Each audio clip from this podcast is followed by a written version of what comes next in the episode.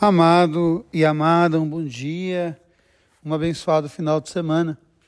Hoje começo a nossa reflexão um pouco atrasado, mas pedindo oração de todos pela minha vida, pelo meu ministério.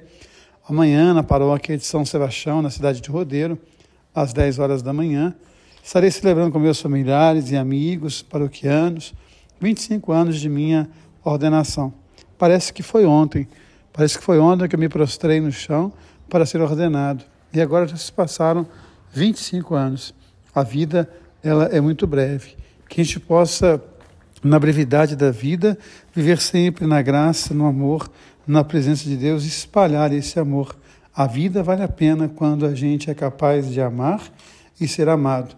E é disso que nos fala a primeira leitura de hoje do amor de Deus, da forma como Deus nos ama e do conhecimento de Deus. Não é a arrogância, não é a prepotência, não é o julgamento, não é a condenação do outro que nos faz ser íntimos de Deus. O que nos faz ser íntimos de Deus é experimentar o amor de Deus e partilhar esse amor, ser canal desse amor, dessa graça para um mundo melhor.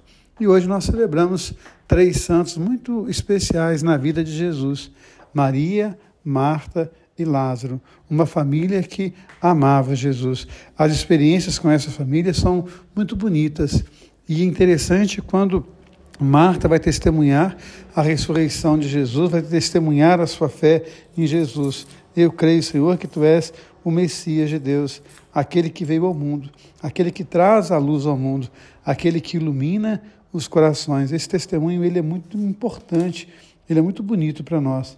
Então, que a gente possa sempre no nosso coração vivenciar também esse testemunho, esse imenso amor que Deus tem para com cada um de nós, viver essa graça, viver essa presença, viver essa ternura.